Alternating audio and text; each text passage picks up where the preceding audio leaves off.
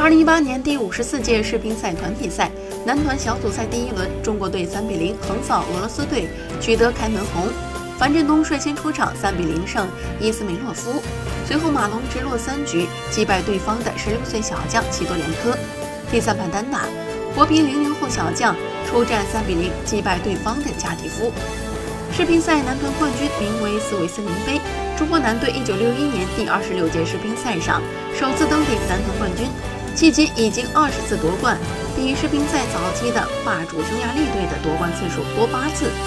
中国男队从2001年到2016年，实现了连续八次夺冠的奇迹。